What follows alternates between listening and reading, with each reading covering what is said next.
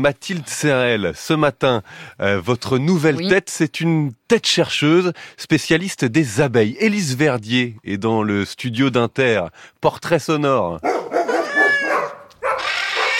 Au départ, elle se voyait bien vétérinaire. Mais cet enfant du pays de Valois, dans les Hauts-de-France, va se découvrir une fascination plus large pour le monde du vivant en cours de SVT. À l'arrivée de l'été, les millions de têtards pondus se préparent progressivement à quitter le monde aquatique. Parvenu au terme de ces métamorphoses, tout ce petit monde, crapelet ou grenouillette, a acquis sa forme définitive. Le tétard, comment pouvait-il vivre dans l'eau et se transformer en grenouille qui vit parfaitement à l'air libre? Sa passion de chercheuse en écologie comportementale commence là. Mais plus que les batraciens, elle choisira les insectes comme sujet d'étude, puis dans un second temps, les pollinisateurs. Doctorante en biologie à l'université de Paris-Saclay, elle fait sa thèse encadrée de deux femmes. Dans un monde majoritairement masculin, elle se construit autour de référents scientifiques féminins. L'une de ces modèles, la biologiste Rachel Carlson, dénonce les dangers des pesticides dès 1962. On a parlé des bienfaits des pesticides, mais on a très peu parlé de leurs risques, des échecs et de leurs limites. Et pourtant, on a demandé au public d'accepter leur usage sans vraiment en connaître toutes les conséquences modèle à son tour pour inspirer de nouvelles générations de femmes scientifiques. Son travail sur la disparition des pollinisateurs lui vaut à 30 ans le prix Jeune Talent pour les femmes et la science à l'Institut de France. Élise Verrier, bonjour. Bonjour. Oui, alors désolé, j'ai dit Élise Verdier, hein, ma langue a fourché. C'est bien Élise Verrier. Hein, voilà. Je m'en excuse. voilà. Euh, mais, mais merci, merci bah, Simon. Il fallait le préciser. C'est important. Pardon. Alors, il est important aussi de comprendre ce que vous faites. Élise Verrier, vous décryptez le comportement des abeilles, en quoi ça consiste.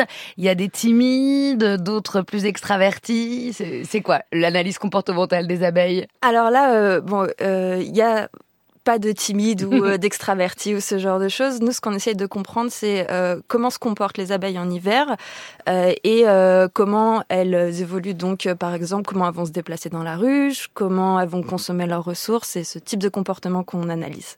Vous analysez donc le comportement des abeilles et des abeilles en hiver. Pourquoi c'est une précision très importante? Alors, ce qu'il faut savoir, c'est que en hiver, les abeilles elles se regroupent, elles forment une grappe et elles thermorégulent, c'est-à-dire qu'elles maintiennent une température constante. On a une température moyenne autour de la grappe qui est à 11 degrés et à l'intérieur de la grappe d'une vingtaine de degrés, euh, même si dehors il fait moins 5 ou moins 6. Euh, du coup, les apiculteurs, si jamais ils vont ouvrir leur ruche en hiver, ils risquent de faire rentrer du froid dans la ruche et perturber cette thermorégulation. Et du coup, les abeilles elles vont attraper froid et elles peuvent mourir. Donc on ne peut pas ouvrir la ruche pour Exactement. ce qui se passe. Pourtant, elles y meurent massivement chaque hiver. Exactement. Ce qui se passe, c'est que les apiculteurs, à la fin de l'été, début de l'automne, ils vont vérifier une dernière fois leur colonie. Ils referment la ruche et ils reviennent au début du printemps quand les températures sont adéquates.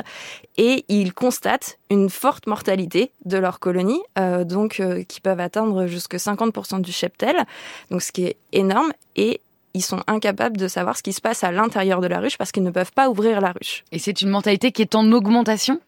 Euh, alors, euh, en augmentation, ça va être variable selon les années, mais en gros, euh, ces dernières décennies, on observe 25 à 50 de mortalité, ce qui est beaucoup plus important qu'il euh, y a une centaine d'années. Vous faites partie du programme européen Be Connected, qui n'a rien à voir avec des fans de Beyoncé. Euh, Peut-être vous êtes les deux. et vous allez donc analyser avec vos confrères, vos consoeurs européens, ce comportement des abeilles, cette boîte noire de ce qu'il se passe dans cette ruche grâce à des ruches connectées.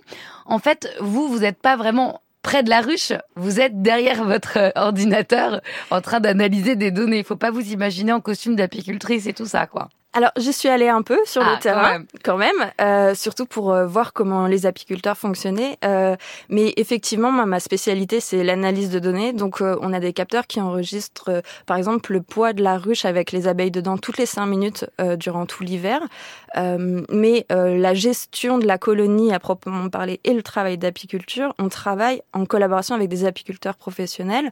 et du coup, c'est leur colonie et c'est leur pratique. Et et je pense que les apiculteurs feront un bien meilleur travail que des chercheurs. Mais, en tout cas, cette analyse de données, elle est importante aujourd'hui. Peut-être qu'il faut le redire. Pourquoi les abeilles sont si importantes? On connaît peut-être tous la phrase d'Einstein si les abeilles venaient à disparaître, l'humanité n'aurait plus que 4 ans devant elle. Il faut expliquer cette situation. On a 35% des pollinisateurs qui sont euh, invertébrés, qui sont en voie de disparition. Et les abeilles, en fait, et les pollinisateurs, ils permettent de produire tout ce que l'on mange, peut-être 80% euh, euh, de l'alimentation mondiale. Euh, alors, euh, les chiffres qu'on a euh, en estimation. Là, je vous donnais ceux de l'ONU à peu près quand ils font leur journée mondiale de l'abeille. Et du coup, ce qu'on dit, c'est qu'il y a 35% du volume de production mondiale qui dépend de la pollinisation. Mais ce qu'il faut voir derrière, c'est que la pollinisation permet de produire notamment des fruits euh, qui vont avoir des micronutriments, des vitamines euh, que, bah, par exemple, il n'y a pas dans le blé. Donc c'est là où on monte à, à 80% de, de besoins des pollinisateurs pour pouvoir produire fruits, légumes, noix, etc. Exactement. Alors, vous avez donc décidé euh, de vous embarquer dans ce sauvetage des abeilles et aussi une autre mission pour vous, Élise Verrier, qui vous est inspirée par ça. Le générique de C'est pas sorcier que vous avez adoré avec Jamie Gourmaud, ça vous a donné des idées. Vous avez un podcast, ça s'appelle Le journal de Tatadoc. C'est vous, Tatadoc Oui, c'est moi. Alors, c'est une entreprise de vulgarisation de votre métier. À quelle destination euh, alors mon objectif c'est vraiment de toucher le grand public. Euh, ce que j'ai remarqué en discutant avec mes proches, c'est que le travail de chercheur c'est très obscur. Euh, généralement on ne sait pas quoi mettre derrière comme activité, etc. Donc l'objectif c'était vraiment d'expliquer ce que je faisais, euh, de vulgariser et puis de présenter aussi des recherches de d'autres personnes qui travaillent aussi en écologie. En ce moment moi je travaille avec euh, les abeilles, mais en France il y a plein de recherches sur d'autres sujets. Qu'est-ce qui menace principalement euh, les abeilles euh, bah, c'est assez multifactoriel. On va avoir euh, les pesticides, on va aussi avoir la destruction de l'habitat et du coup le manque de ressources. On peut avoir aussi les parasites, les espèces exotiques envahissantes, donc par exemple le frelon asiatique. Il y a beaucoup de choses.